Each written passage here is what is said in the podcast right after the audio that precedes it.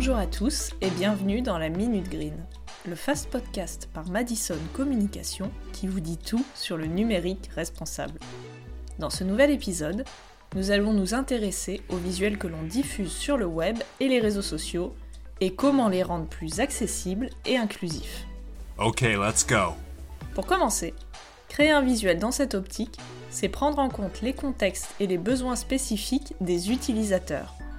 C'est considérer la diversité des situations et des cultures et anticiper les impacts qu'auront le support, qu'il soit positif ou négatif.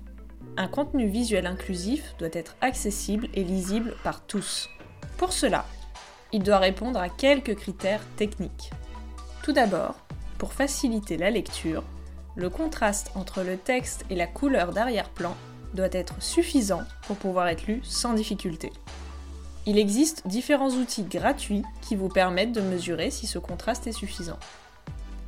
Deuxièmement, lorsque vous créez une infographie ou un graphique, veillez à ce que les couleurs ne soient pas le seul moyen pour véhiculer de l'information.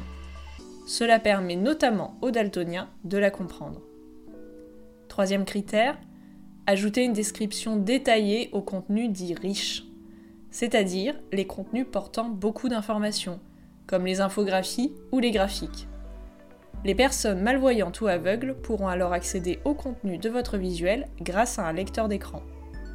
Pour finir, et ce point concerne les contenus en mouvement, vérifiez la possibilité de mettre en pause le contenu facilement une vidéo qui s'active dès lors qu'on ouvre une page web, cela peut être très dérangeant lorsqu'on utilise un lecteur d'écran pour naviguer.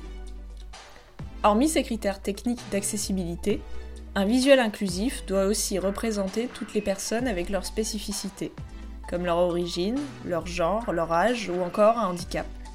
En bref, créer des visuels inclusifs n'est pas compliqué si on intègre l'inclusion dès la conception.